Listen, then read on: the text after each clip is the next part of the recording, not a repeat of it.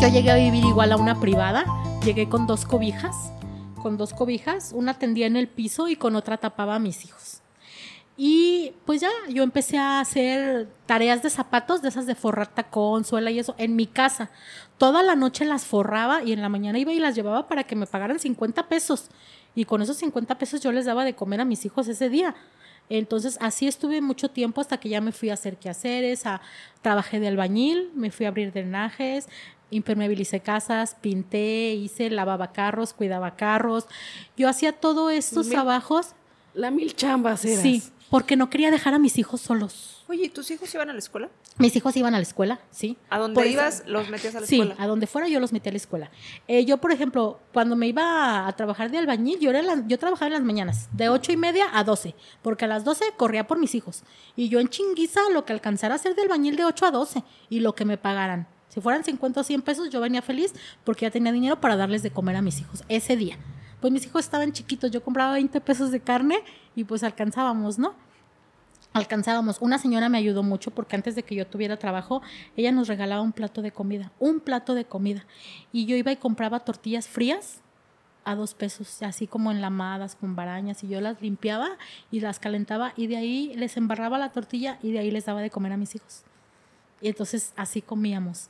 Y, y pues ya, y yo nunca, nunca en la vida me pasó por aquí vuelve a trabajar de enfermera, o sea, vas a ganar, jamás, porque yo no quería dejar a mis hijos, era lo que yo no quería, dejar a mis hijos. Yo me iba a hacer quehaceres, igual llegaba, dejaba a mis hijos en la escuela, córrele a hacer el quehacer, a las 12 llegaba por mis hijos y a la casa.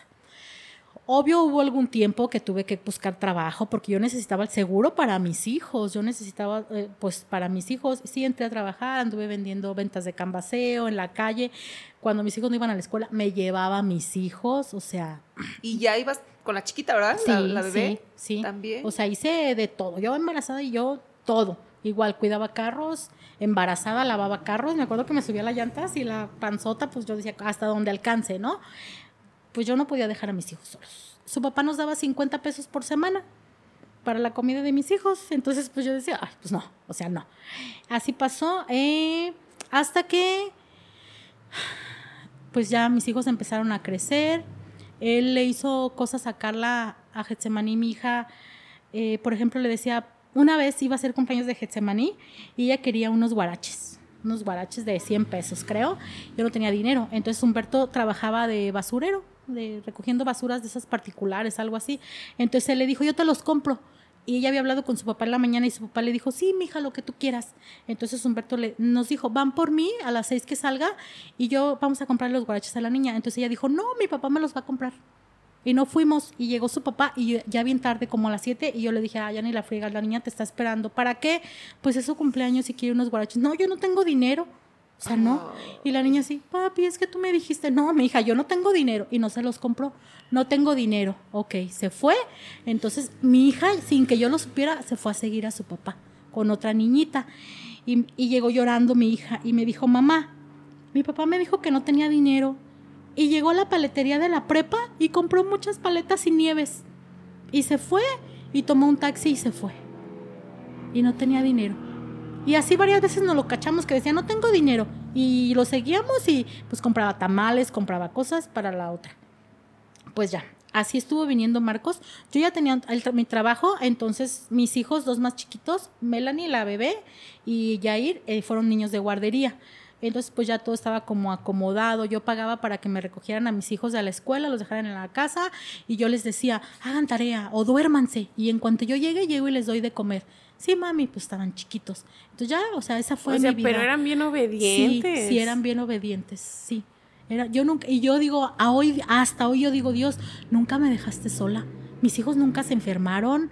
Bueno, Marco por su problema de la cabeza, pero mis hijos nunca se enfermaron. O como yo hoy, hoy escucho que es que me lo regresaron de la guardería porque tiene esto y Oye, oye, ¿qué esperanzas que le dijeras a tus hijos? Duérmanse, ahorita que llegue. Duérmanse y ya Ah, no. pues así. Están amarrados, por cierto. y, y mis hijos así. Y la verdad yo llegaba feliz porque pues estaba con Oye, y hijos. Humberto seguía apareciendo de cuando en Humberto, cuando. No, él, o sea, casi diario iba a mi Siempre- casa, oh. cómo están, todo, ¿no? Eh, entonces, pues ya yo no me sentía sola, pero él- Humberto siempre supo que yo, pues, quería al, al papá de mis hijos. El papá de mis hijos iba todos los días a mi casa. ¿Lo querías o era tu dependencia? Era mi dependencia. Y lo quería, pues ya, o sea, estuvimos 10 años juntos. Entonces, pues, Ya agarré querías. cariño, sí. 10 años juntos estuvimos. Entonces, este, ¿Pero juntos, juntos o juntos separados? juntos, juntos, viviendo juntos estuvimos 10 años. Entonces, eh, pues ya, empezó a ir a la casa. Yo llegaba de trabajar, andaba en las ventas de Cambaseo, yo llegaba de trabajar y me decía mi hija, Getsemani, aquí está mi papá. Y yo, ¿qué está haciendo aquí? Yo no quería que estuviera ahí porque era tener relaciones diario con él y hacer lo que él quisiera, para que todavía regresara. Cuando yo supe que él tenía una hija, alguna que otra vez, Rocío, la buena persona, le llegó a dar para los pañales y la leche de su hija. Porque él me llegó a decir, no, es que mi hija no tiene pañales, no tengo que darle de comer. Y yo le decía, no, toma, o sea, ¿cómo? No. Y yo le daba para los pañales y la leche de su hija. Sí, no manches. Con tal de ser la buena para que Marcos regresara. Entonces, pues ya, él iba diario a mi casa todos los días, todos los días, todos los días, de lunes a sábado. Porque como los domingos descansaba, pues no se podía salir de su casa para venir a la mía. Y ándale que él traía un celular y un día me dijo, él me dijo, es que tú no me puedes hablar ese celular porque es del trabajo. Y me regañan. Y yo nunca le hablé, nunca le hablé. Y un día, me acuerdo que llegó, yo ya lo había visto días raro, y, y un día llegó y se sentó en un sillón y me veía y me veía. Y yo volteé y le dije, ¿qué tanto me ves? Y me dijo él, perdóname, perdóname. Y diles a mis hijos que me perdonen. Y yo volteé y le dije, "Ah, ¿ya te vas a morir o qué? ¿Te estás despidiendo? Y él me dijo, no, perdóname. Pero mi, mi poco conocimiento como enfermera, les puedo presumir yo que fui una gran enfermera, en verdad me consideraba una gran enfermera. Yo lo vi y con todo lo que él me dijo, yo dije, se va a morir. Fue mi idea. Y le dije, te vas a morir. Y me dijo él, no, nomás te quiero pedir perdón. Y ahí nos pidió los mil perdones, ¿no? Eso fue un jueves. Y se fue. Y yo me quedé con la idea, yo dije, Marco se va a morir. Y se fue. Pues ya, yo, yo sentía algo, algo sentía, ¿no? Pues ya no vino viernes ni sábado. Y fui y le hablé, le marqué a su teléfono un domingo. Entonces me contestó su hermana. Y yo le dije, pásame a Marcos. No te puede contestar. Pues dile al hijo de su tal por cual que si no viene ahorita a traerme dinero para sus hijos, voy a ir a buscarlo. Voy a ir a buscarlo. Y ella me dijo, no te puede contestar. Y yo le dije, pues ya te dije. Si para ese tiempo ya me conocían que yo era una, una perra, ¿no? Una cabrona. Pues obvio, yo tenía que defender a mis cuatro hijos. Entonces le dije, pues ya te dije, si no viene él hoy, yo voy a buscarlo mañana. Así pasó. Para esto yo me brinqué algo. Yo fui a la casa de los papás de la otra. Porque Marcos, duramos tres años separados. Y Marcos nunca me quiso dar el divorcio en esos tres años. Yo fui con tres abogados, sacaba citas, fui con tres abogados y yo quería el divorcio para obligarlo a que me dieran dinero para mis hijos. Era lo único que yo quería. Entonces yo dije, pues que un juez lo obligue a darme dinero, porque ya era muy pesado para mí. Y él no me quiso dar el divorcio. Y un día yo le dije, ¿por qué me dejas plantada? O sea, quiero el divorcio, ¿por qué no me quieres dar el divorcio? Y él me dijo, porque te amo y un día me puedo arrepentir. Y yo, o sea. o sea, ¿cómo crees? ¿No? No me dio el divorcio. Ahora digo, ay, qué bueno que no me lo dio, ¿no? Pero en su momento me encabroné y ¿qué crees? Fui y la bus- los busqué. Y fui yo a decirle a ella que él no me quería dar el divorcio. Y llegué y no falta la chismosa, ¿no? Yo estaba en la esquina y no falta la chismosa Todo- que, Dice que todavía me ama. que vendía jugos en la esquina y me dijo, ¿a quién buscas? Y le dije, oye, en esa casa viven un señor que se llama Ciasa y su esposa se llama Evelia y un señor que se llama Marcos, sí. Ah, le dije, yo soy su esposa. No, yo los conozco a ellos y le dije, yo soy su esposa. Y vengo a hablar con ella porque él no me quiere dar el divorcio. Y pues la vieja así como que, "Ah, pues enfrente vive su mamá. Si quieres deja voy y le digo a ver si te atiende. Y yo, ah, pues va. Pues fue y le dijo y la señora dijo que sí. Y ahí voy yo, bien valiente. Y la señora así leyendo una revista. ¿Qué necesitas? Y le dije, ¿usted es la suegra de Marcos? Sí. Ah, le dije, yo soy su esposa. Mucho gusto. ¿Por qué no? Le dije, ¿qué necesitas? Me dijo. Y le dije, porque no me quiere dar el divorcio. Y ya volteó la señora y me dijo, ¿cómo? ¿Tú no? No, le dije, yo sé lo, yo lo quiero y él no me lo quiere dar. Y la señora me dijo, pásate. Y me pasé. Siéntate. Y yo me iba a sentar en la sala y me dijo, no, siéntate en el comedor, aquí se arreglan los problemas familiares. Y yo me senté en el comedor y les conté toda mi vida con Marcos. Todo aquel iba a diario, que yo tenía relaciones con él, que en Año Nuevo se había quedado con nosotros, que se vino a tal hora. Todo les conté y la señora me dijo, todo lo que me estás diciendo es verdad, porque tal día llegó él a tal hora, tal fecha llegó él con tamales, tal X llegó con paletas, o sea, todo es verdad. Y le dije, él no me quiere dar el divorcio. Y ella me dijo, ¿tú estás dispuesta a decirme todo eso delante de él? Le dije, claro. Y me dijo, ok, en la tarde. Yo veré cómo le hago para que vengan y en la tarde mi hijo te va a llamar y te vienes. Sí. Y me fui bien contenta porque yo dije, vas a ver, perro, me tienes que dar el divorcio. Yo dije, no, entonces me fui y llegué con Humberto. Ya le habían puesto el Ahí estaban mis hijos, ahí estaban mis hijos con él, él me los cuidaba.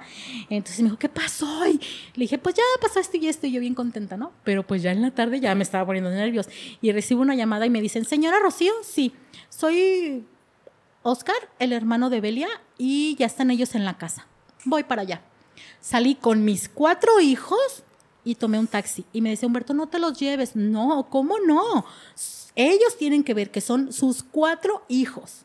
Pues llegué a la casa y él estaba sentado así en un sillón, ¿no? Y la puerta estaba así enfrente y llegué y me metí. Y él así como que, ¿qué haces aquí?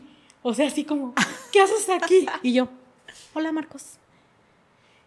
O sea, así como que, ¿qué haces aquí? ¿Cómo no es posible? qué hacer. No. Y yo me pasé y yo le dije a la señora lo mismo que le había dicho. Él así ya sabe, no me quiere dar el divorcio. Esta hija es tuya. Tú me obligaste a hacer esto, pero Melanie es tu hija. Y él dijo sí. Y la mujer le dijo, se parece a ti. Claro que es tu hija. Le dije, claro que es su hija. Yo jamás lo he engañado. Yo todavía anoche tuve relaciones con él. Ay, O sea, güey. yo todos los días, yo Toma. le dije, yo todos los días te lo mando perra. satisfecho Ajá. en la cama. Ah, todos los días. Le dije, mi marido era un gran gerente, el que siempre iba planchadito de tintorería y todo, y él llegó a llegar a mi casa a pedirme que yo le ayudara a poner un seguro en el cierre, porque tú no eras capaz de arreglar el Que cierre, a ponerle grapas a las pastillas, a las bastillas de los pantalones que yo le llevaba a la tintorería, y porque tú, pues no hacías nada. Y que no sabes hacer ni sopa de arroz. Es una inútil. Y yo le dije, ¿y Ay, tu la mamá? sopa de arroz es difícil. Pues yo, mm, y yo le dije, Todavía "¿Y la de fideo. no, yo le dije, ¿y tu mamá sabe que yo te golpeé dos veces? Y ella me dijo, eso es cosa de nosotros. Le dije, no, no es cosa de nosotros. Y toma otra vez. Yo te golpeé. Y ella estaba pues desencajada, no lloró. Pero, y yo me sentía relajada, porque como que ya había sacado mi... No, la chiva de haber dicho, esta, esta venganza. Es mi momento. Sí, te lo juro que así lo sentí. Entonces, eh, los papás de ella fueron padrinos de la niña. Los papás de ella fueron padrinos de la niña y la señora volteó y le dijo a él, pues usted decida, compadre, ¿se queda o se va? Y él se paró y dijo, vámonos. Y nos fuimos. Se fue contigo. Y salimos y ¿sabes qué me dijo? De- acabas de destruir mi vida. ¡Ah! ¡Qué cabrón! Y yo- Oye, Rocío, pero tú saliste así como que, ¿ya me lo voy a llevar ahora sí a mi Sí, casa? Así salí, así salí yo. Sí, así salí. ¿Cómo gané? ¿Y sabes qué hizo? Nos echó un taxi y nos mandó a la casa. Bueno, se supone que él ya no estaba con ella, que se habían separado, él estuvo yendo otra vez todos los días a la casa, todo. Pues fue cuando se estuvo yendo todos los días, fue cuando esa vez fue el jueves y me dijo, te quiero mucho, te amo, perdóname, por favor, perdóname, llorando me lo dijo, dile a mis hijos que me perdonen, sí. Se fue, ya no apareció y yo hablé con la hermana que me odiaba porque yo engañé a su hermano. O sea, todo el mundo se dio cuenta de la carta, ajá, Ajá. todo el mundo se dio cuenta de la carta y su hermana me dijo, no, lo engañaste y bueno, me peleé con ella. Yo ya para todos ya era una perra. Yo me llegué a pelear a golpes con hombres por defender a mis hijos. Marco, mi hijo, cuando estaba chiquito tenía la cabeza como de huevo. Entonces se reían de él, cabeza de huevo, cabeza de huevo y Marco lloraba mucho. Y lle- llegó a haber tipos hombres que se burlaban de él y yo me peleaba a golpes con ellos. Entonces yo me hice, la verdad, pues bien perra Bien para ruda. defender a mis hijos. La Ajá. mamá loba. Sí. Entonces, pues ya, ándale que yo hablé con la hermana el domingo y el lunes a las 7 de la mañana tocaron a mi puerta. Eran la tía de él y su hermana y la tía me dijo, Marcos se está muriendo. Y yo le dije, no, o sea, eso no es cierto, él estuvo aquí el jueves. Marcos se está muriendo y pues está internado en tal lado y X. Y queremos que lo dejes en paz. Y se fueron. Entonces yo le hablé a mi hermano, al, con el que tuve mil pleitos, le hablé a mi hermano y le dije, ¿sabes qué onda, güey? Pasa esto y esto y esto. Vámonos al seguro. Llegamos a las especialidades, al centro médico, llegué a trabajo social, no me dejaban entrar porque la que estaba registrada como la esposa era la otra. Y ella había ordenado que nadie entrara. Entonces, no, yo llevé acta de matrimonio y le dije, no, yo soy la esposa. Pues entré. Entré, la gran enfermera entró al hospital. Cuando yo entré y vi a Marcos, yo me quedé así como que... Lo vi pelón y entubado y con un pañal. Cuando Eric estuvo internado, él me dijo, por favor, si un día me llega, yo llego a estar así en el hospital, deja que me muera, no me hagas nada, deja que me muera, yo no podría soportar esto. Y cuando yo llegué y lo vi, me, lo vi, me quedé así como, o sea, cuando yo quise llorar estaba la tía y la tía me dijo, "Ch, ch, ch, ch, ch, no llores. Y yo, en ese momento me lo tragué, no podía llorar, no puedes llorar delante de él. Cuando yo lo vi, me sentí fatal. Era el papá de mis hijos. Era en su momento el amor de mi vida. Era por el que yo había luchado para que él regresara. Y lo vi ahí. Y cuando yo lo vi ahí dije, no es posible. Todo indefenso, Sí, todo dije, no es posible. vulnerable. No, pues me fui a mi casa y, y al siguiente día, o ese día en la noche, me habló la tía y me dijo, oye, eh, pues fíjate que acaban de venir a darle los santos solios a Marcos y el padre dijo que pues ya no puede entrar ella aquí, tienes que entrar tú. Porque pues él es un hombre casado a la iglesia y pues él ya está confesado y ya no puede entrar ella. Pues tuve que ir a cuidar a mi adorado esposo. Él ya estaba aislado porque también le dio meningitis, se le dio una infección en el cerebro. Eh, y llegué a cuidarlo. Me daba miedo entrar al cuarto. Me acuerdo que llegué y me paré un rato en la puerta y lo vi. Y desde la puerta le hablé y le dije, Marcos, aquí estoy. Yo no sabía qué hacer, no sabía qué hacer, este, hasta que ya me animé a entrar. Obvio, al, al entrar por el pasillo del seguro, tuve que pasar en medio de toda la familia de él y de ella. Entonces ya estaba yo con él y me acuerdo que lo vi lleno de sangre de sus manos, sucio.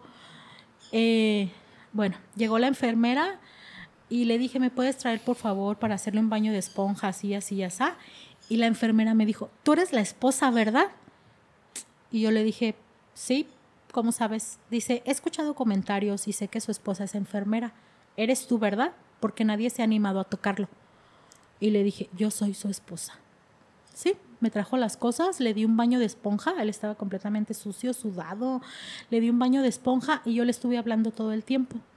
Y yo le decía, Marcos, perdóname si un día te ofendí, yo te perdono, quiero que estés tranquilo, eh, te voy a dejar ser feliz. Si tú quieres estar con ella, estate con ella. Y si no, tus hijos te están esperando. Eh, para esto yo, yo tenía entendido que él ya no vivía con ella desde que yo fui a su casa, ¿no? Entonces, este, pues yo estuve cuidándolo. Me acuerdo que cuando yo le hablaba, él movía este dedo. Y yo le decía, por favor, yo sé que me escuchas. O sea, yo como la chingona enfermera, no sabía qué hacer, pero le dije, yo sé que me escuchas. Haz algo para yo saber que me estás escuchando, por favor. Y él movía su dedo. Y yo decía, me escuchas. Y ya yo le decía, te amo. Yo le dije, te juro que te amo, te perdono.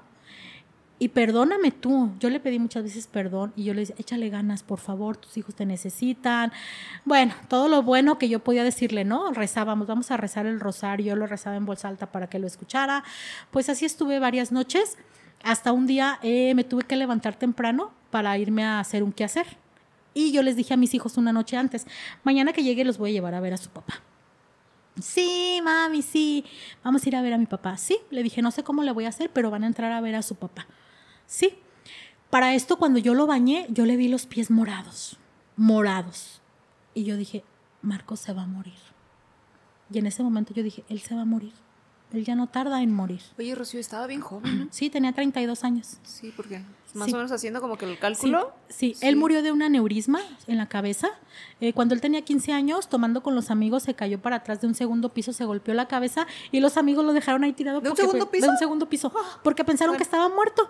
Y pues no, se le pasó la peda y se levantó, pero nunca se atendió ese golpe. Antes de que él se sentara en ese sillón, ya tenía como dos, tres meses. Él murió en marzo, creo.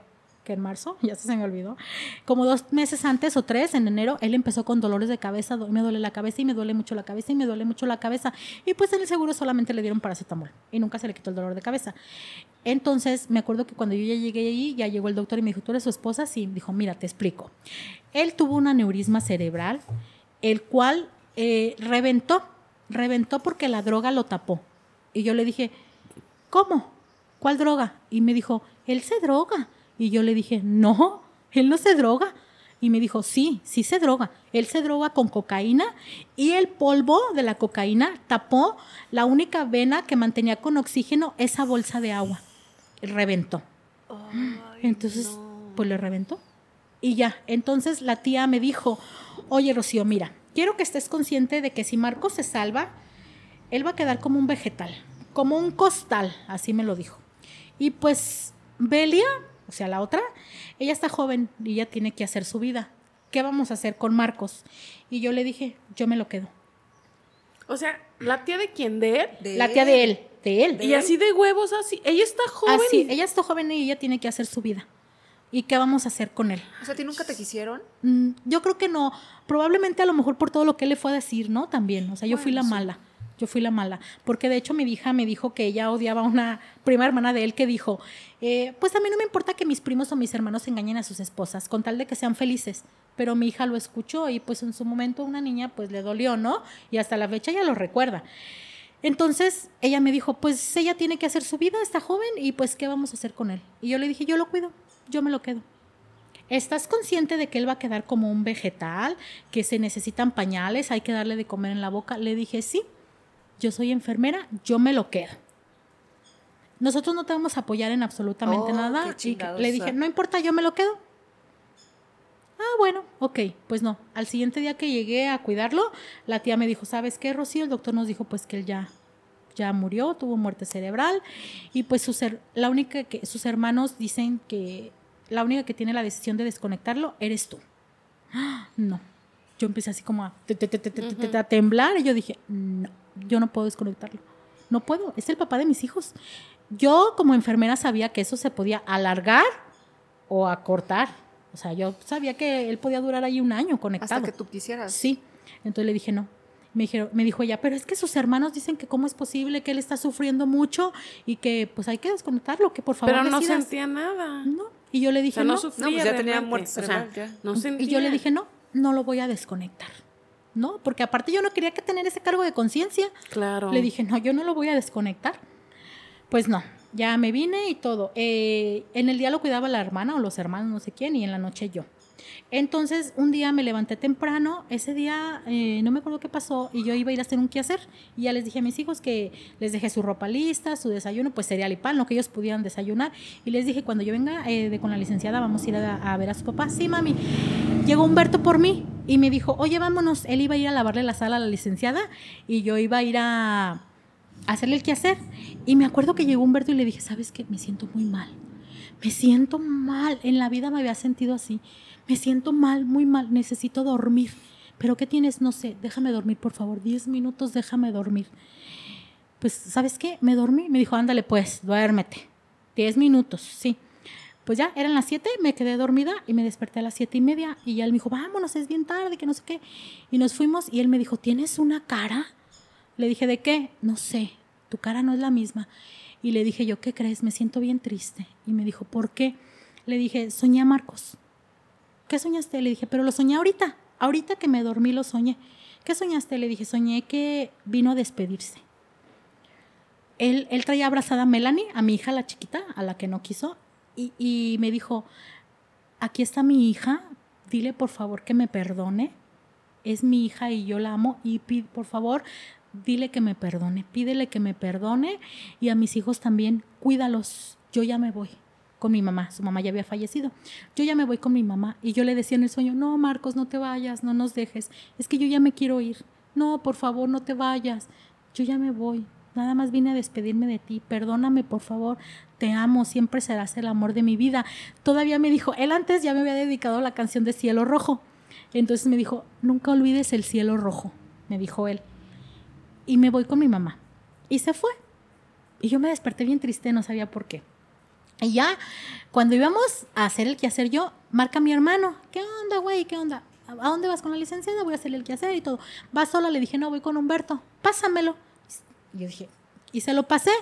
Entonces le dice, ya, Humberto me dice, siéntate en una jardinera, siéntate. Y ya me dice, me vuelve a pasar a mi hermano y le digo, ¿qué onda, güey? ¿Qué pasó? Me dice, oye, gorda, voy a ir por ti.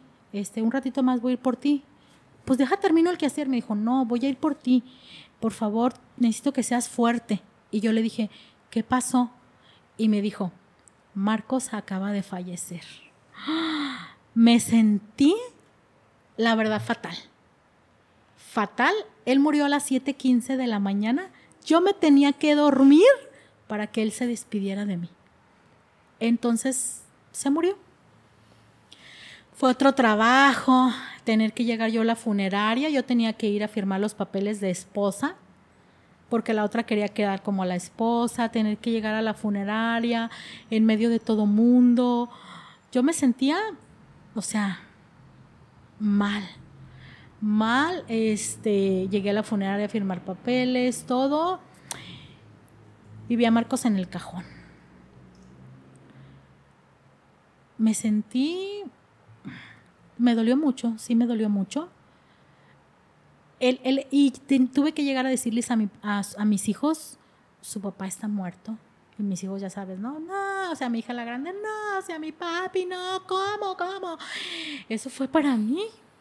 Creo que me dolió más decirles que su papá estaba muerto. El verlo ahí en el cajón, no sé por qué yo le decía, Marcos, tus manos, tus manos, o sea, no sé por qué. Y bueno, se murió el papá de mis hijos. Este, yo le dije a mi hermano, por favor, no me dejes sola yo no tenía familia, yo no tengo aquí familia, no tenía amigos, no tenía nada, nada. Yo estaba sola en la funeraria, en la capilla, a un lado del cajón, toda la familia de ella y de él afuera. Entonces llegaban y lo veían y se salían porque yo estaba adentro con mi hermano. Entonces, pues ya, al siguiente día, pues a sepultarlo, ¿no? Ah. Fuimos a sepultarlo, de un lado ella, del cajón, y del otro lado yo. Ya sabrás, ¿no? Eh, sí me sentí muy mal, sí me dolió mucho su muerte. En ese momento supe que lo amaba. Bueno, desde antes, pues todo lo que hice, ¿no? O sea, yo lo amaba, yo era el papá de mis hijos y era mi esposo. Yo decía, es mi esposo.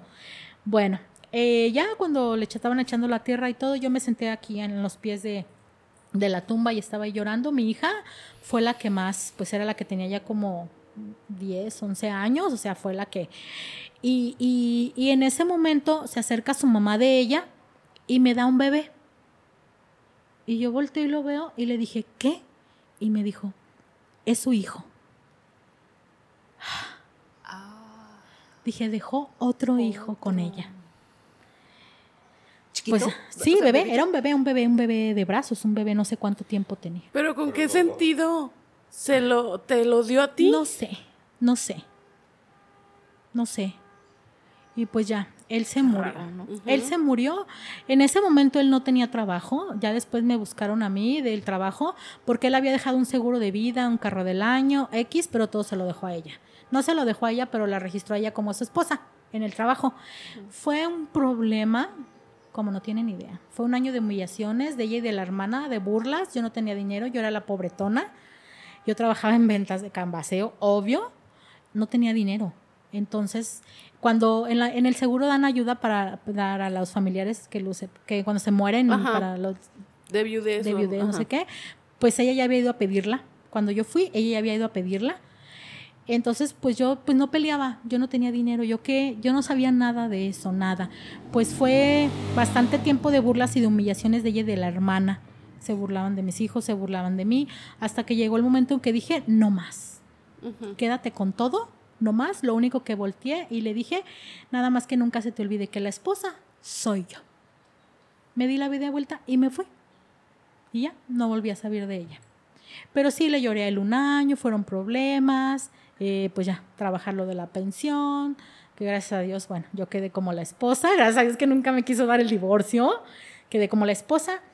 Y pues ya, este, mis hijos pues ya chiquitos, Humberto nunca nos dejó solos, Nunca nos dejó solos, nunca me ayudó económicamente, pero nunca nos dejó solos. pero yo creo que hizo Para mí importaba más lo, lo, lo moral, todo, su apoyo de él, sí, nunca nos dejó solos.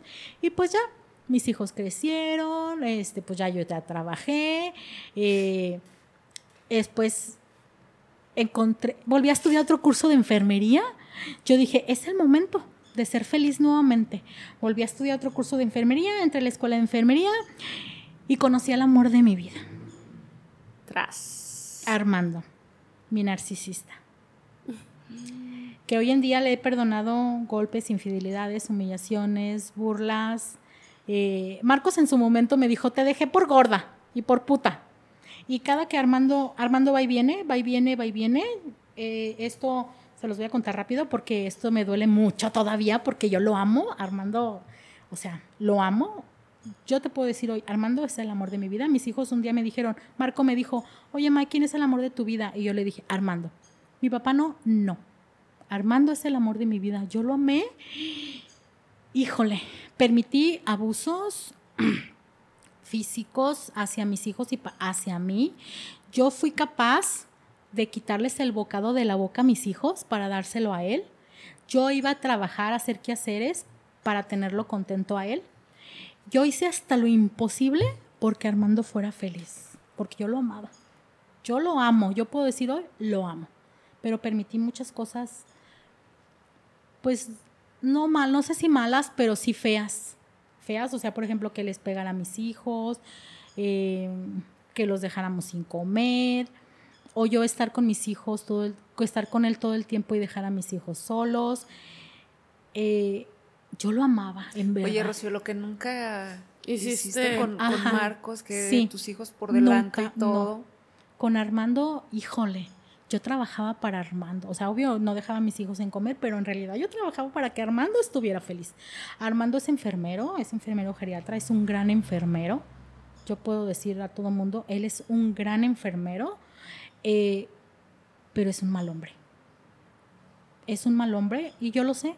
Yo estoy consciente de todo eso, yo lo sé. Hasta hoy en día yo sé que él es un narcisista porque me puse a leer, porque escuché videos y yo decía, Armando es eso, Armando es eso, Armando es eso. Y descubrí que él es un narcisista y yo soy una codependiente.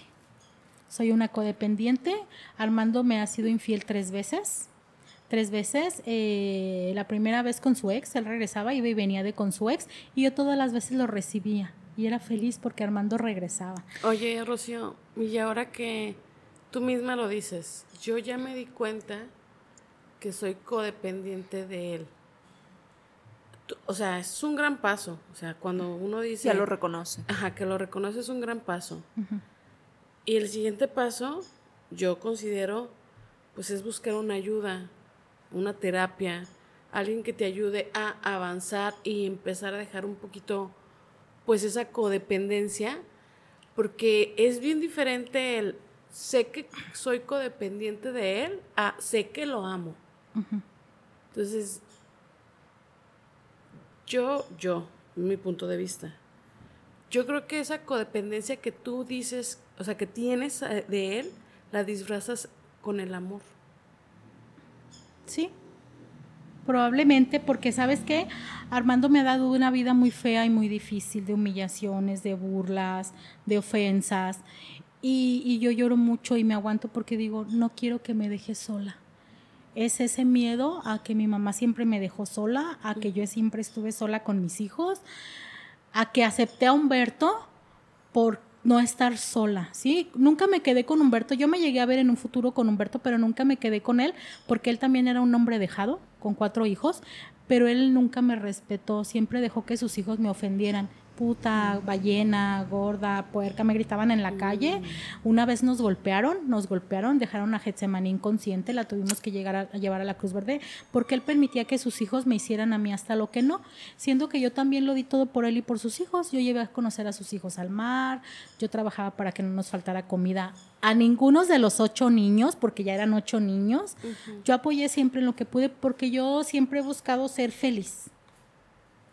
Ser feliz. A hoy me doy cuenta que soy feliz, no, a lo mejor no como yo quisiera, pero soy feliz. ¿Por qué soy feliz? Por mis hijos. Y ahí está tu respuesta. Nunca vas a estar sola porque siempre vas a tener a tus hijos. Sí, lo sé, lo sé, pero siento que esa codependencia es muy grande y muy grave. Es grave porque porque Armando va y viene, va y viene, va y viene, va y viene, va y viene, y cuando él se va yo siento que me muero. Lloro, lloro, yo, yo antes no salía de la casa, yo lloraba, lloraba, lloraba, lloraba, no comía, lloraba, no hablaba, no comía, hasta que Armando regresaba. Sí, yo creo que, por ejemplo, con Marcos te pasó que tú le dijiste, es que yo no te amo. Sí te quiero y pues bueno, ese, ese cariño después con el tiempo se, se hizo más grande, ¿no? Sí, Y si con él sufriste tanto y deseabas que volviera, ahora con esta persona que dices que sí lo amas, o sea, que sí es el amor, yo creo que es, es todavía, sí, entonces por eso yo creo que, pues, estás haciendo cosas que a lo mejor no lo hiciste en Sí. tu anterior relación, ¿no? O sea, y que eh, siempre decimos eso, o sea, no es que, que estemos juzgando, o sea, todas las personas son una, una consecuencia de situaciones que les van, que les van pasando en la vida y el espacio aquí del podcast es de que a lo mejor hay personas que se encuentran así como tú, que a lo mejor le pasaron cosas así como, como tú, O que a lo mejor pasando. más, y que están pasando por ello y que, híjole, pues a veces se cierra uno de que, híjole, yo, yo estoy mal, solamente me está pasando a mí y pues que se sientan como identificados, ¿no? Identificadas todos y creo que es, es eso, o sea,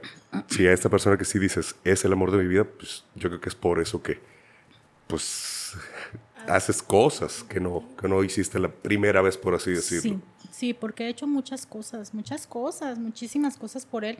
Y él dice, por mí no has hecho nada, nunca has hecho nada por mí, siempre estoy solo.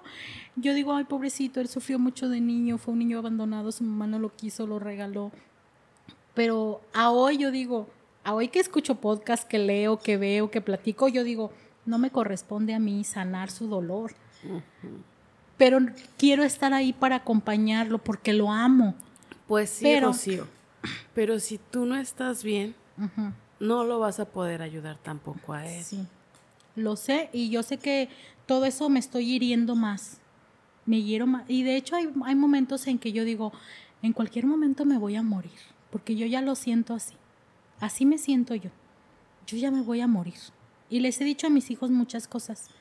Me voy a morir. Prepárense porque yo me siento morir ya. Así me siento yo.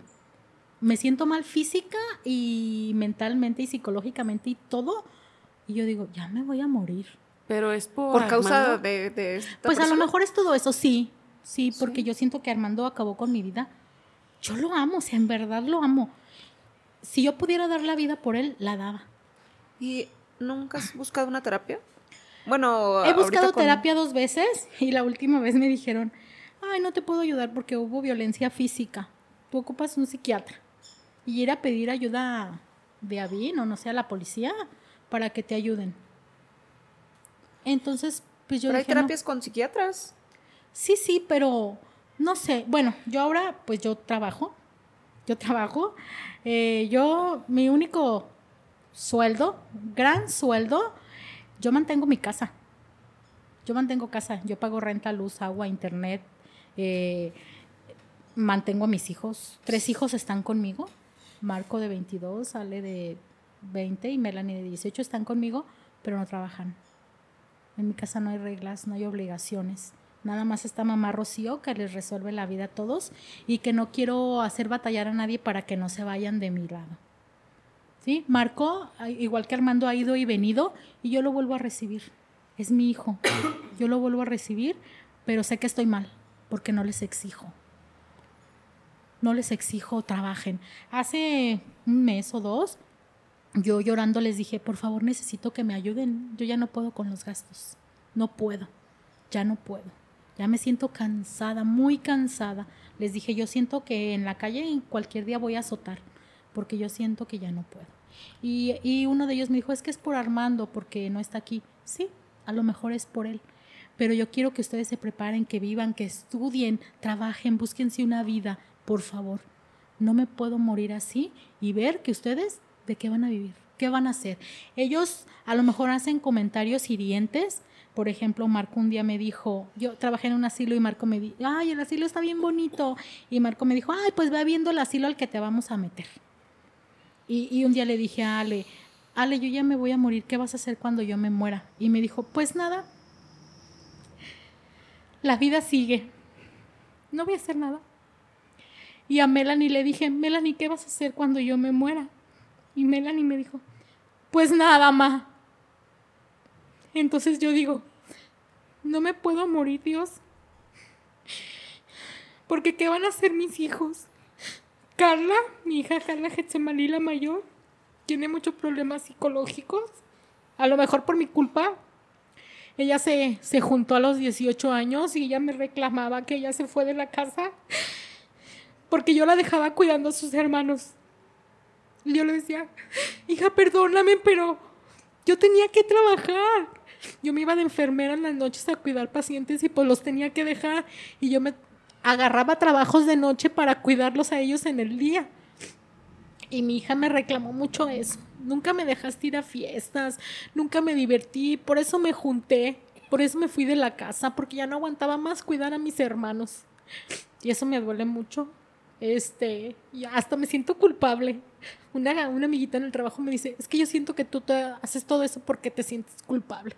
Sí, me siento culpable de a lo mejor, pues yo, mis hijos los veo felices, los veo tranquilos, ellos hacen su vida. Yo sé que el día de mañana ellos se tienen que ir, yo se los he dicho. Yo no quiero que estén aquí conmigo, yo quiero trabajar a mi vejez, quiero pensionarme, vivir en un cuarto con un baño, morir ahí. Yo me quiero morir a los 60 años porque así como he cuidado viejitos, yo sé las enfermedades, yo sé lo que representa la edad. Entonces, yo tengo un problema de columna, tengo escoliosis. Si yo no me cuido el día de mañana, yo voy a estar en una silla de ruedas y yo no quiero ser esa carga para mis hijos. Yo no quiero que me cambien de pañal, que renieguen conmigo, como he visto que muchos familiares reniegan con mis pacientes. Entonces, yo no quiero eso. Y en verdad yo le he pedido mucho a Dios morirme a los 60 años, porque yo no quiero ser una carga para mis hijos. Pero mis hijos, yo digo, y hablo mucho con ellos, hablo mucho con ellos, mucho con ellos. Por favor, hagan una vida, estudien. Yo no les exijo nada, yo no les exijo dinero. Prepárense, estudien, porque un día yo ya no voy a estar. ¿Y si estudian? No. No estudiaron, eh, se quedaron a medias. Alejandro fue el único que terminó la prepa. Alejandro, según yo lo apoyé, lo apoyé en su prepa y él me dijo, un día yo le decía, ah, es que termina la prepa, por lo menos tú sé el único que termines la prepa, porque Getsemaní y Marco se quedaron a medias. Entonces yo le decía, Ale, por favor, Ale, por favor. Entonces, según yo, le daba 20 pesos para el camión. Yo no puedo partir de mi sueldo de 3 mil para poder darle gasta, cómprate un refresco, no podía. Entonces, según yo, le daba 20 pesos, le pagaba las mensual, los, semestres. Y un día él me dijo, un día me dijo, es que debo tres semestres y que no sé qué. ¿Cómo crees? Le dije, si yo te he dado todo el dinero. No, no, no me has dado nada. De un tiempo para acá a mí se me olvida todo. Yo no sé qué me dicen, ni sé qué, qué hago. Entonces yo sí te di, Ale. No, no me diste. Entonces, un día peleando yo con él, él me dijo, yo iba en el camión y él me dijo, te voy a decir algo para que ya dejes de darme lata. Y le dije, ¿qué pasó, Ale?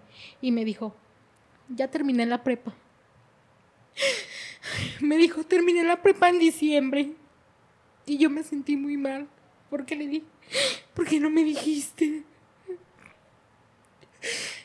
¿Por qué no me diste ese gusto de yo ver que uno de mis hijos terminó la prepa? Y él me dijo, ¿por qué no te lo mereces? Me dolió muchísimo. Le dije, Ale, ¿por qué no me lo merezco? Yo te he apoyado, yo he estado con ustedes, nunca los he dejado solos, nunca me he ido, les he dado lo que puedo. Y él me dijo, no te lo mereces, porque yo solo estudié la prepa, yo solo la terminé, yo me pagué todo. Y yo le decía, Ale, es mentira, yo te ayudé, yo te ayudé. Y él me dijo, no te lo mereces. Hasta hoy en día, yo no me he merecido ver su certificado de prepa. No me lo he ganado. Yo lo llevé a tomarse fotos con su toga para yo darme el gusto de que mi hijo terminó la prepa. Pero, pues no sé, no sé si, no sé. Entonces, ese ha sido uno de mis últimos dolores muy fuertes. Me dolió mucho lo que Ale me dijo. Mucho me dolió. Yo estaba tan orgullosa de él y se lo dije. Yo nunca les decía a mis hijos antes que los amaba. Nunca se los había dicho. Un día vinieron por mí los cuatro y yo me quedé atrás de ellos y los vi. Y dije, mis hijos. Hasta ese día yo dije, mis hijos. Mis hijos ya están grandes. Yo me quedé más chiquita que los cuatro. Y yo dije, mis hijos. O sea, pude. Pude. Ahora me dicen, este, en el trabajo soy la mejor, quedo la número uno. Todos me dicen, eres bien chingona. Y yo no me la creo. Yo sé que puedo, pero no me la creo. Yo siento que no valgo nada, que nunca he merecido ser feliz con ningún hombre. Mis hijos siempre me dicen, ma, nunca te voy a dejar sola. Ale siempre está al pendiente de mí, me apoya, hace el quehacer, me hace la comida, me ayuda, pero siempre están quejándose de los demás. Él no hace, él no da, y eso me duele.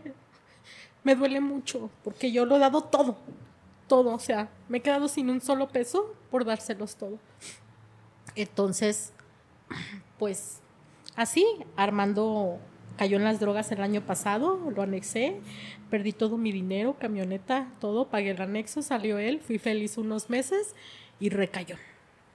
Recayó esta vez, ahora tiene dos meses que se fue y yo me siento morir sin Armando. Apenas me habló por teléfono ayer y me sentí feliz porque me habló Armando, pero sé que Armando es el hombre que me ha hecho más daño en la vida, el que más me ha ofendido, humillado, maltratado. Pero yo soy feliz porque me habló Armando. Y a mis hijos ahora les digo, estoy orgullosa de ustedes, aunque no estudien, estoy orgullosa, los amo. Perdónenme, hijos, perdónenme porque no fui la mamá que a lo mejor ustedes hubieran querido, ¿no? Ahora pues me siento tranquila, muy triste, muy triste, pero tranquila.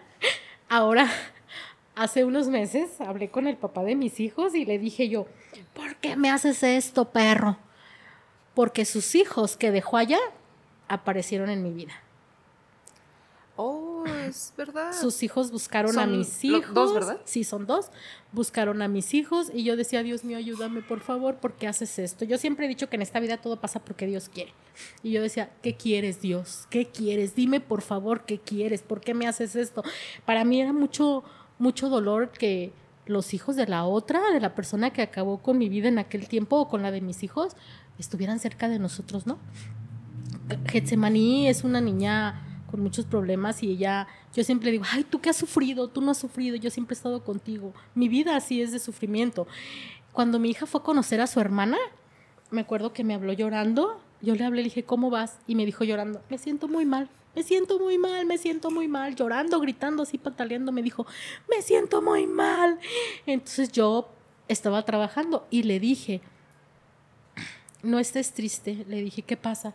Y me dijo, me siento muy triste, me siento muy mal, voy a conocerla, voy a conocerla, a la hija de mi papá.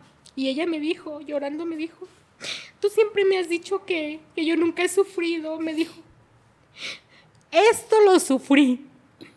Tú no sabes cómo me sentí de ver a mi papá con otra, con otra mujer, con otra hija. Y nunca te lo dije para que no te doliera, para no herirte más pero me duele en el alma, mamá. Me duele en el alma que tú no me comprendiste mi dolor en ese momento porque tú solo te preocupabas por el tuyo. Me duele en el alma. Y pues sí, tienes razón. Y pues nada más le dije, pues perdóname, hija. Pues no sabía lo que hacía, o sea, a lo mejor sí lo sabía, no sé. Ella, pues ya.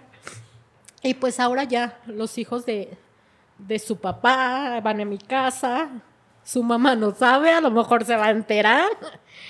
Y ahora, pues son mis amiguitos, platican conmigo, me, me, me platican, me confían. Ahora me doy cuenta y dije, Dios, ya sé por qué hiciste esto. Y le dije a él, Marcos, tus hijos ya están con nosotros. Ellos, eh, a la semana de que él murió, su mamá los dejó en su casa, los abandonó y se fue.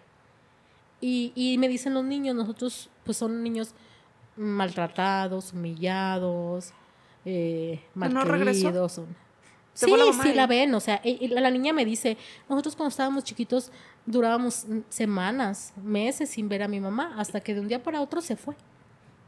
Y yo platicando con ellos, les dije, pues yo nunca dejé a mis hijos. Y me dijo, pues sí, ella me dijo, yo le tengo mucho rencor a mi mamá, coraje, odio, no sé, yo sé que es mi mamá, pero ella nos dejó. Y usted nunca los dejó a ellos. Y yo le dije, pues mira, bien o mal, aquí estoy. Aquí estoy, Marco es papá de una niña, se llama Sofía, tiene tres años. Es mi vida, Sofía. Tengo otro nieto, se llama Axel, tiene ocho. Ellos son mi vida, pero son mi vida porque yo no enseñé a sus papás a ser buenos papás. Entonces yo ahora veo, yo ahora veo que no les dan el amor, el tiempo, la paciencia. Pero sí digo, bueno, cuando uno está joven no ve eso. Pero yo ya estoy vieja, yo ya lo veo, yo los aconsejo, yo hablo con ellos, tenle paciencia, no le hables así. El día de mañana ellos van a crecer y así como ustedes me han reclamado a mí tantas cosas, yo no quiero que ustedes pasen por este dolor de que sus hijos les reclamen a ustedes todo, todo. Entonces, mis nietos son mi vida y los defiendo hasta de sus padres. O sea, mis nietos son todo. Y pues ahorita te puedo decir, el amor de mi vida es Armando, amo a mis hijos, por primera vez les pude pedir perdón, les dije que estaba orgullosa de ellos, que yo los amo, eh, mis nietos en verdad son mi vida, yo doy todo por ellos, por Armando, por mis hijos, por todo, y hoy puedo decir, eh, hoy estoy hasta la reata de que Rocío sea la pendeja de todo el mundo, ¿no? Hoy estoy hasta la reata de nunca poner reglas en mi casa y de nunca poder decir no. Hoy estoy hasta la reata de eso. Y pues esa es mi vida hasta hoy. Les dije que nos iba a dejar mudos, ¿verdad? Ay, güey. Ay, Rocío. Ya nos hiciste llorar. Ya nos hiciste llorar. Te dije, ibas a llorar y bueno, todos vamos a llorar. Mira, yo creo que es que son tantos, tantos sentimientos de personas distintas. Tú, eh, ahorita que dijiste que tu hija te reclamó ese dolor que ella sintió, pues bueno, es válido, pero tú traías el dolor de tus hijos, del esposo, de la vieja con la que andaba, traías un chingo de cosas más. Y luego llegan los hijos de, de él y dicen, yo, yo le tengo rencor a mi mamá porque no estuvo, pero tú sí estuviste con tus hijos, pero tus hijos no ven eso. Entonces, híjole, son un chingo de cosas que están cruzadas. Mm, Es válido, pues todo lo que, o sea, que digas, amo a Armando, pues claro, da por alguna razón. Qué bueno que sabes que es una persona mala. Esperemos que, que pues tengas ese punto de partida para, para poder pues ir como separando, separando eso. Este, como dice Bere, pues bueno, no estás sola, están tus hijos, ahora tus nietos. Pero pues obviamente no es lo mismo un, un, un acompañamiento de pareja, porque pues en algún momento tus hijos se van y tú vas a estar Sí, sola. Entonces, ese es el- un miedo que viene, sí, que viene adelante. O sea, tú estás viendo ya Sí. eso. Eh, obviamente no lo comprendemos. Y yo creo que la gente que lo vive igual no lo comprende igual. Porque son, a pesar de que son cosas pues muy parecidas, este pues son diferentes a la vez. Entonces, decir, es que no lo, no lo entiendes porque no lo has vivido, yo creo que aunque lo vivas, es bien distinto. Y solamente tú Sí. sabes y tú, tú sabes lo que tienes. Me, me- mm, sentí muy feo que digas que te quieres morir a los 60. Digo, 60 es una idea que, bueno, ahorita que, este, pues a nosotros tenemos 40 y decimos 60, pues 60 ya está aquí en corto. 60 es una persona joven, o sea, no, te falta tanto. Te falta ver to- a todos tus demás nietos. Sí. Este, también, bueno, de, de corazón espero que cambies esa, esa idea, porque, pues bueno, estas, hay, como dijiste, vi a mis hijos, ya están grandes, pues es, tú lo lograste, lo lograste. Y bien o mal, ahí están. Sí, yo hoy puedo decir, gracias Dios, mis hijos no son drogadictos, delincuentes, callejeros. Exactamente. Mis hijos no son nada. Dentro de lo que cabe son buenos hijos. La gente me dice, son unos huevones, ponlos a trabajar, te partes la madre por ellos, cosas así. Y yo digo, y me duele, tienen razón, pero digo, no sé cómo, porque no quiero que se vayan, ¿sí? Otra cosa que quiero decir que se me olvidaba, mi mamá murió hace ya 10, 12 años. Mi mamá no quiso hablar conmigo mm, ningún momento ni antes de morir, no quiso hablar conmigo. ¿Siguió en Torreón? nada. ¿Ella murió en Siguió en Torreón, ella murió allá. Ella murió allá. El día que mi mamá murió, yo te recibí aquí mi título de enfermera, mi segundo título de enfermera. Y ese día yo dije, hasta hoy me acabaste mi vida, porque mis compañeros y Armando estaban recibiendo aquí su título de enfermería y yo estaba en Torreón sepultando a mi mamá. Pero me quedó ese dolor que yo no pude hablar con ella. Hablaba yo con ella todos los días, todos los días, sin falta todos los días hablaba. Pero cuando ella la internaron, tres días antes de morir, nunca quiso hablar conmigo. Nunca. Entonces, pues me quedó eso. Me quedó eso. Y pues, así. Y yo hablo con mis hijos y yo les digo todo esto porque les digo, yo no quiero que pasen por lo que yo he pasado. Si yo fui una, si yo soy una mujer dejada, pendeja, lo que sea, por favor, hijas, no no, esto está mal. O sea, yo sé que yo les estoy dando ese mal ejemplo, pero por favor, está mal, no lo hagan. Yo creo que todos esos títulos que te das, pues bueno, a, um, comparación de a lo mejor otras vidas más afortunadas, pues pudieran aplicar, pero, pero es lo que, lo que conociste y, y nadie te dijo que estaba bien, que estaba mal, tú sola, pues esto es lo que conozco, entonces no creo que, que sea válido que te lo estés diciendo, que te tortures de esa forma, porque pues, a lo mejor alguien puede decir, ay, pues qué pendeja, o sea, hubieras hecho esto, pues sí, pero tú no estás ahí. Entonces, no es válido, no es válido. Este, no tengas ese, ese, ese pensamiento de ti, este, pues bueno, ahora sí que nos dejaste pues mudos y con un nudo que yo todavía siento aquí. Este, qué valiente, la verdad. Mm, todo lo que viviste um, fue contra, contra corriente, contra todo. Qué bueno que, digo, espero que algún día tus hijos valoren todo esto a lo mejor están en la etapa de rebeldía, todos lo vivimos, odiamos a los papás en alguna cierta edad, pero después cambian mucho las cosas y este y espero que pues les llegue su momento, ¿no? También este eh, creo que hay momentos para todo y, y creo que les va a llegar, les va a llegar esa esa esa pues certeza de que fuiste una, una buena mamá, de que eres y pues los errores que hayas tenido, pues creo que te han servido para ser la mujer que eres ahorita.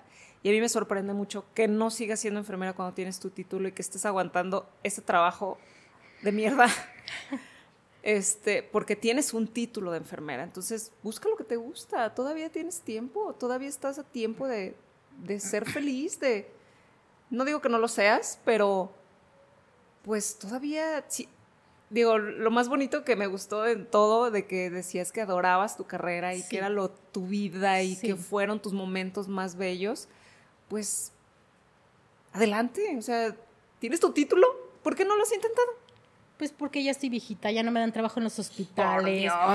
Es que por mi problema de columna ya no puedo cuidar pacientes tan fácil, ya no puedo levantar peso, ya hay ciertas cosas que ya me complican. En un hospital ya no te dan trabajo a los 50 años, o sea, ya no, eso es definitivo, no. Entonces, pues ya pasó el tiempo, ya, no, yo ya siento que ya no. Igual y siento que ya no sirvo a lo mejor como enfermera porque ya soy más débil, eh, ya lloro de la nada, a lo mejor porque ya estoy viejita, ya lloro de la nada. ¿Cuál Ya me duelen viejita? mucho las cosas. O sea, antes se moría la gente y yo decía, ¿se murió? O sea, sí. Estás en el medio y no puedes estar llorando con cada muerto. Entonces, Bueno, pero son, eh, bueno, yo pienso que en la preparación que tienen, en la preparación que tienen, pues van como que agarrando ese callito. Obviamente tú duraste bastante tiempo, todo lo que viviste, pues obviamente tienes tu corazón blandito todavía. pero ahora sabes qué pasa? He, he cuidado pacientes y se me mueren y yo lloro. Lloro mucho. Pues qué bueno. y eso- yo digo, no, yo ya no es- sirvo como enfermera. No, es la es empatía, es, la empatía, que es- tienes con yo él. ya los hago parte de mi familia, parte de mi vida. Me encariño con ellos, o sea, no, no, pero no, en verdad yo me siento ya, pues ya débil ya, como enfermera siento que no. Es mi vida y yo te puedo decir si yo, de hecho yo si voy a cuidar a un paciente y me pongo mi uniforme, yo siento que crezco. Me siento Claro, grande. Es lo que te gusta. Te lo juro, yo me siento grande, o sea, yo voy y veo a la gente en la calle y, y yo con mi uniforme yo digo, enfermera. soy grande, o sea, soy enfermera. Sí, solo cuando porto mi uniforme. Me lo voy a Cuando no lo traes seguido. también. Yo creo que ya, Sí. ya te vamos a ver todo el tiempo con ese uniforme Sí, nosotros, Rocío. al menos. Este, pues sí, fue uh, tu vida muy, pues muchas cosas, viviste muchas cosas muy feas, tristes, pero sí, a mí sí me queda ah, como ese sentimiento de, qué mala onda tus hijos, de cómo no ven todo lo que sufriste, todo lo que hiciste, por sacarlos adelante, por bien o mal. Ahorita están vivos los cuatro, están bien, tienen un techo, tienen comida, tienen todo.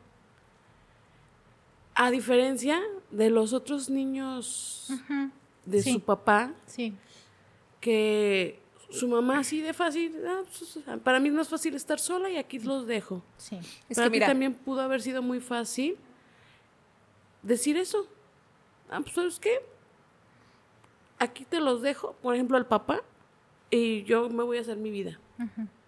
O sea, yo me pongo a pensar, porque, por ejemplo, mi mamá también y mis papás trabajaron todo el tiempo. Y nosotros vivíamos de lunes a, a viernes con mis abuelitos. Sábado y domingo nada más estábamos con ellos. Pero, por ejemplo, yo no los recrimino o yo no digo, ay, mamá, ¿por qué no estaba con nosotros? Porque, porque yo sé, o sea, yo sí entiendo o lo comprendía que tenía que trabajar y trabajaba para podernos dar lo que nos dieron. Y, a- y hasta ahorita sí lo veo. Bueno, la opinión que te iba a decir es de que, pues bueno, por ejemplo, su hija la más grande que vivió todo, todo lo, todos los problemas, mm, yo creo que saben, saben a quién tienen de mamá, pero yo creo que cada uno se va generando sus, sus criterios y sus dolores, porque cada uno tuvo lo suyo, ¿no? O sea, desde la más grande hasta la chiquita. De hecho, hoy, ahora, hoy, hoy mi hija la grande me dice, yo no soy de besos y abrazos. Mi hija llega y me besa, así sea en la cabeza, yo no me dejo que me besen y me besa. Y, y me dice, ella cuando fue a conocer a su hermana, ella me dijo, mamá, me dice muchas cosas, ahora, me dice, ahora te comprendo, perdóname, te amo. Eh, cuando fue a conocer a su hermana, ella me dijo, yo voy a ir a limpiar tu nombre yo voy a ir a limpiar tu nombre porque sí eres la Rocío Perra que ellos conocieron, pero no saben por qué. Entonces, hoy mi hija me dijo eso y ahora mi hija me dice, mamá, te amo, perdóname, hasta ahora me dice, perdóname. Este, hasta hoy, entonces ella sí me lo dice, Marco, Marco es cariñoso, empalagoso, enfadoso. Entonces, cuando ellos hacen eso, aunque no me guste, yo digo, mis hijos me quieren y son buenos. A lo mejor no son los eh, ¿cómo te dice? Las personas preparadas que yo hubiera querido, un doctor, un abogado, no sé, pero son buenos. Entonces, pues yo lo único que quiero es que ellos se preparen para el día que yo ya no esté. Ay, ya no digas eso. ya no digas ¿Sabes qué? eso, ¿Sabes qué? Yo, yo creo, yo de verdad que eh, tienes una etapa o estás en una etapa de, um, ¿cómo se dice? depresión, ajá, tienes una depresión muy, muy cabrona, Sí. que te la tienes que atender cuanto antes, porque esos pensamientos de ya no voy a vivir mucho, soy una pendeja, soy esto, soy el otro, o sea, todo lo que tú misma te dices, te bajoneas, o sea, tú te, te das para abajo. Entonces, pues, no sé, ahí entre las personas que nos estén escuchando, que nos vayan a escuchar, si son psicólogos, si son psiquiatras, y nos quieren echar la mano, dejar sus comentarios, a lo mejor hasta recomendarnos algún, algún psicólogo en el cual, pues en este caso, ahora sí que es tu decisión, si quieres ir, si quieres asistir. Todos te podemos decir muchas cosas, todos podemos opinar, pero el que toma la última decisión, como yo siempre te lo he dicho, eres tú. Sí. Y yo creo que es un muy gran, un paso muy grande el reconocer, sé que estoy mal y que necesitas la ayuda. El siguiente paso es ahora buscar la ayuda. Y mira, para que se te quite vas a vivir como 98 años. Ay, no. También, también Ale me dice, ay, ma, vas a tener 80 y 90 y vas a andar ahí. Él me dice, ya ahora después de que ya pasó todo eso, ya a veces me dice, ma, tienes que ver crecer a tus nietos y todos los que te falten. Yo quiero ver mi casa llena de nietos. Ya Y ves, entonces él me decías que dice, te gustan los "No, ma, o sea, chiquillos". te falta, no digas eso, o sea, vas, tiene, te faltan nietos por conocer. Tienes que estar aquí para cuidar a los otros, de nosotros. ¿Sí? Y entonces, bueno, a lo mejor ella, él ha de decir, pues ama a sus nietos por ese lado. Y Axel, mi nieto Axel, me dice, abuela, yo te amo. El otro día llegó y me dijo, abuela, qué bonita te ves hoy. Y yo, ay, date. O sea, hay cosas que yo digo, o sea, sí los Dios- abrazas? Sí, ¿A a, ellos sí? uh, a ellos los abrazo, los beso, les muerdo las pompis. Ellos son mi vida. O sea, ellos sí son mi vida. Una vez Getsemaní le compré a Axel algo, una varita de esas que venden en la Virgen de 60 pesos y la otra se quedó así como que, "Ah, Axel, aprovecha a tu abuela porque a nosotros nunca nos compró Ah, sí, nada. claro. Entonces le dije yo, obvio, es mi nieto. O sea, para mis nietos, lo que sea. Y es que mira, por ejemplo, ahorita que dices que tu hija ya llega y te dice, pues es que ella ya tiene un proceso también Sí. de aprendizaje, ya está más grande, Sí. tiene sus hijos, entonces los otros pues ahí van, ahí van. Entonces, eso, porque- ahorita a lo mejor si no hacen nada y todo y tú lo permites, bueno, pues quién es alguien para decirte algo, ¿no? Tú, tú, tú estás feliz con eso, pero el día que, que pues de veras ya piensen en hacer su vida y se vayan yendo, pues no te tienes que quedar sufriendo porque No. se van. Y eso es lo, lo triste porque puede ser, o sea, yo me estoy imaginando como, ya se van a ir mis hijos y yo qué voy a hacer, no, ya me quiero morir, o sea, estos pensamientos que tienes ahorita puede ser que te ataquen con más fuerza después, cuando realmente sí vayan a hacer su Sí. vida. Entonces, pues sí, qué chido que, que alguien nos pudiera dar una recomendación o que se que dijera, "Pues yo les hago el paro, estaría muy chido. Este, Aparte, yo sí es cierto, si eres una chingona, ve todo lo que hiciste, ve todo lo que haces y sigues mi hija haciendo. Me dice, mi, mi hija un día me dijo, ma, ¿no te has dado cuenta de lo chingona que eres? Así me lo dijo. Getsemani. No, Getsemani me dijo, ¿no te has dado cuenta? Y yo le dije, no. Ma, o sea, nos sacaste adelante. Hoy en día mantienes a mis hermanos huevones, o sea, eres una chingona en el trabajo. Ma, ¿no te has dado cuenta? No. ¿No, No. sientes nada? No. Sí te das cuenta, pero no lo quieres aceptar. Bueno, sí, sí me doy cuenta. no te quieres dar ese, ese reconocimiento. Sí, Ponerte esa estrellita. Sí. Sí. Póntela y, y todos los días. Y créetela. Y todos los días, imagínate con tu uniforme de enfermera que eres grande. Imagínate con tu uniforme de enfermera agarrándote a putazos a la otra vieja saliendo del motel. Que eso sea tu imagen de todos los días. Qué bonita imagen para irnos. ¿Qué les parece? Ay, sí, sí, este, pues bueno, ya estábamos concluyendo ya con todos estos comentarios. Este, pues bueno, yo te agradezco muchísimo eh, el día que, que me acerqué contigo.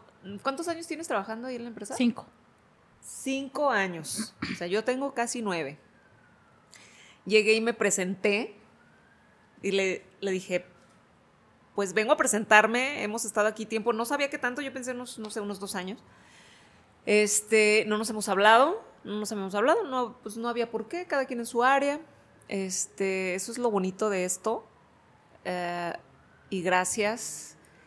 Eh, siempre que cuando vienen les digo, nunca jamás os voy a vol- volver a ver igual. O sea, son todo lo que platican y que se abran y que, le, que hayan querido aquí venir con nosotros, pues eh, se los agradecemos mil millones. Este, eres una gran mujer, eres una gran Gracias. mujer, de verdad, de verdad lo eres.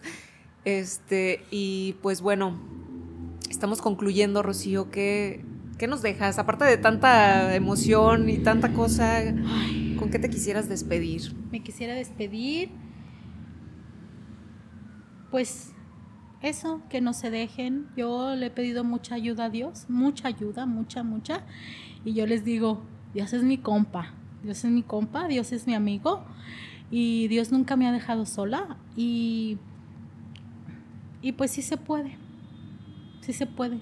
A pesar de, de que pases lo que pases, sí se puede. Claro que sí, claro que sí. Veré, ¿alguna... Ay, no, yo todavía estoy hablando y... Pues sí, como dices, sí se puede. Efectivamente, tú pudiste, lo demostraste, no una vez, muchas veces lo has demostrado. Yo creo que lo único que falta, Rocío, es que te la creas de verdad. O sea, que tú, que tú te la creas, que tú veas lo, lo, la gran mujer que eres. sí, pues a lo mejor por esta situación de la depresión, que yo insisto que estás en una depresión, no ves todo eso, pues busca la ayuda.